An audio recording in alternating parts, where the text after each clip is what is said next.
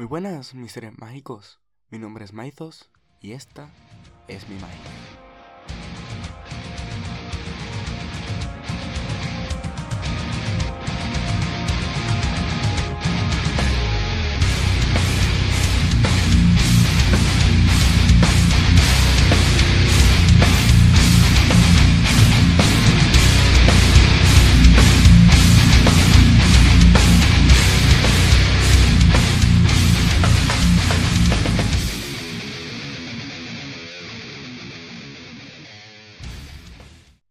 Día de hoy seguiremos con temas sociales y la juventud. Y si hablamos de política, música y tecnología, lo siguiente en nuestra lista creo que es una de las cosas más importantes, la educación.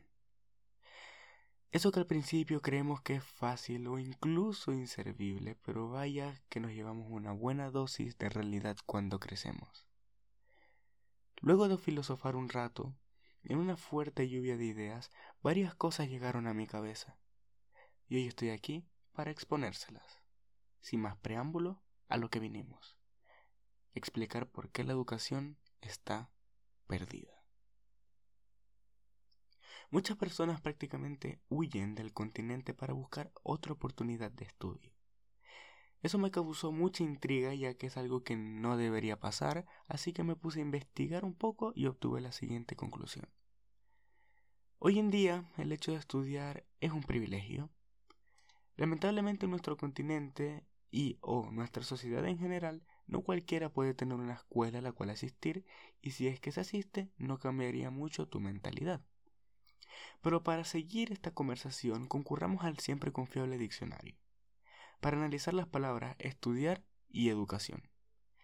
Para estudiar, la primera definición que tenemos para esta palabra es aplicar la inteligencia con el fin de comprender algo u obtener nuevos conocimientos.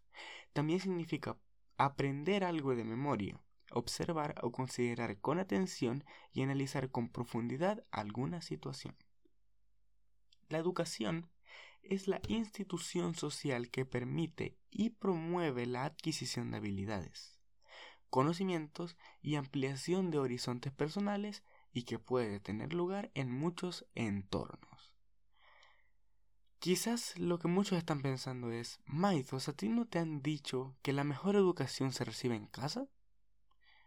Y en efecto, en tu casa se define cómo serás el día de mañana, mas la escuela aporta los entendimientos teóricos para vivir ese mañana. Es como si en el fútbol la casa da la asistencia y la escuela hace el gol en tu vida. Cuando vas a escuelas, universidades, liceos, etc., siempre siguen una especie de regla la cual tiene que ser cumplida. Es una larga profecía de hechos que de no ser cumplidos así, tu maestro puede ser castigado o despedido.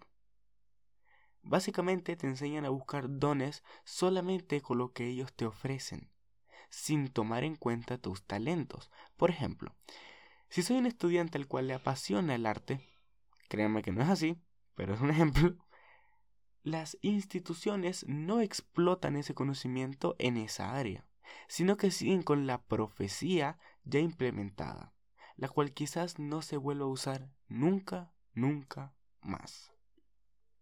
Ya habiendo visto que la mayoría de instituciones no toman en cuenta tus verdaderos talentos o virtudes, vayamos al punto más importante, a mi parecer, el costo. En estos tiempos recibir una buena educación para una persona promedio es sumamente costoso, por no decir imposible.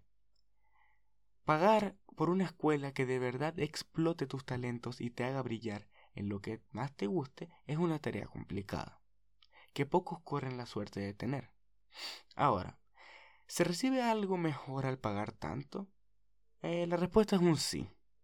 El más claro ejemplo que tenemos es Harvard, una de las universidades, una de las mejores universidades del mundo, pero también la más costosa. De ella han salido multimillonarios, magnates, líderes políticos, entre otros. Esta universidad es de artes liberales, es decir, rompe con el esquema anteriormente mencionado y te vuelve una mejor persona, dándote un poco de cada enseñanza, debido a eso es su popularidad y efectividad. Exacto, como acaban de escuchar, esta escuela y o universidad te vuelve mejor persona, no mejor matemático, mejor físico, mejor estudiante de lenguas, mejor escritor, mejor locutor, te vuelve mejor persona, dándote un poco de aporte de cada cosa que una persona debería saber. Un claro ejemplo es el de John Fish, un estudiante de programación de Harvard que, en su testimonio, asegura que hace cursos que son lo opuesto a su carrera. Toma clases de escritura, por ejemplo. Aquí es donde se ve el porqué, el éxito de esta universidad. Ella busca formar personas para una mejor sociedad. No otros empleados ni te enseña un bosquejo de cómo se debe vivir la vida. Te enseña a vivirla a tu manera. Ese es el secreto.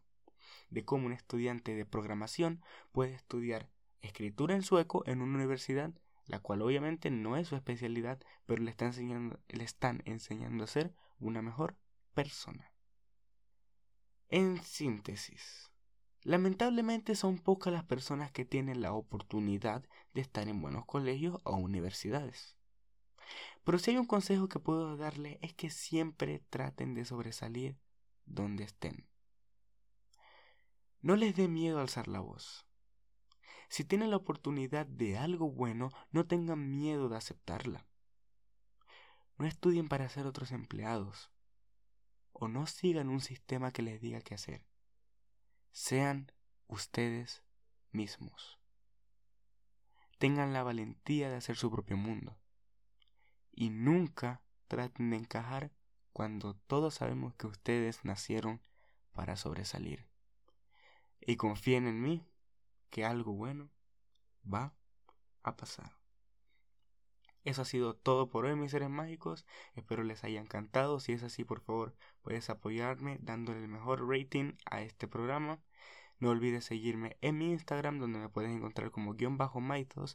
Y ahora, si quieres que hablemos de un tema en específico aquí en la magia de Maitos, no dudes en mandarme al DM de mi Instagram el tema de tu preferencia. Tampoco olvides apoyar este podcast en Google Podcast, Spotify, Speaker, ebooks y Anchor. Muchísimas gracias y nos vemos en la próxima.